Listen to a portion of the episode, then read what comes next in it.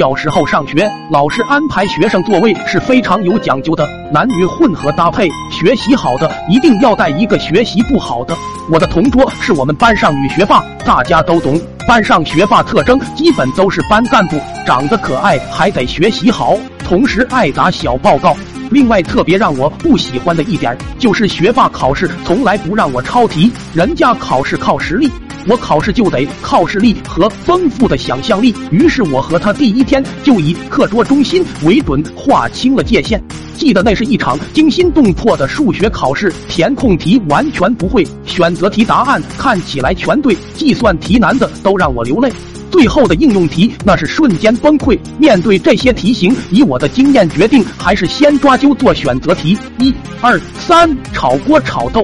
嗯，妥了，很快全部做完。我不放心，准备再来一次。一、二，恰巧被老师发现，喊道：“考试不准作弊。”我同桌报告说他没作弊，他是在抓阄做选择题。老师过来看看卷子，问我：“你这不是做完了吗？”我说。做完是做完了，重新抓阄，这不是准备再验算一下子吗？老师听完就把卷子甩手丢在桌子上，狠狠地夸我是人才。趁老师转身，后面的二蛋递过一张纸条，上面写满了答案。幸好同桌也没有发现，这下有救了。我发现纸条上写的是一六十三二十五。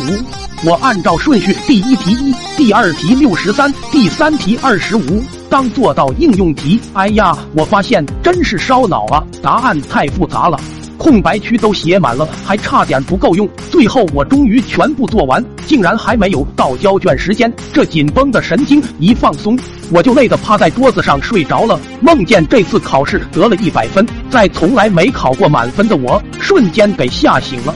赶紧拿起卷子，看着都写满的答案，心想：难道刚才的梦是真的？第二天考试成绩出来了，我得了零分。我大声嚷嚷：“老天呐，我到底做错了什么？”同桌冷冷的回答：“你做错了所有的题。”我大声责问后面的二蛋：“你怎么考了九十九？我一点不差，照着写，怎么就考了零分？”二蛋委屈的说：“你看你抄的，一六十三二十五，这是第一题六十三，第二题五。”此时，旁边同桌站起来，大声嚷道：“我要告诉老师，你作弊！”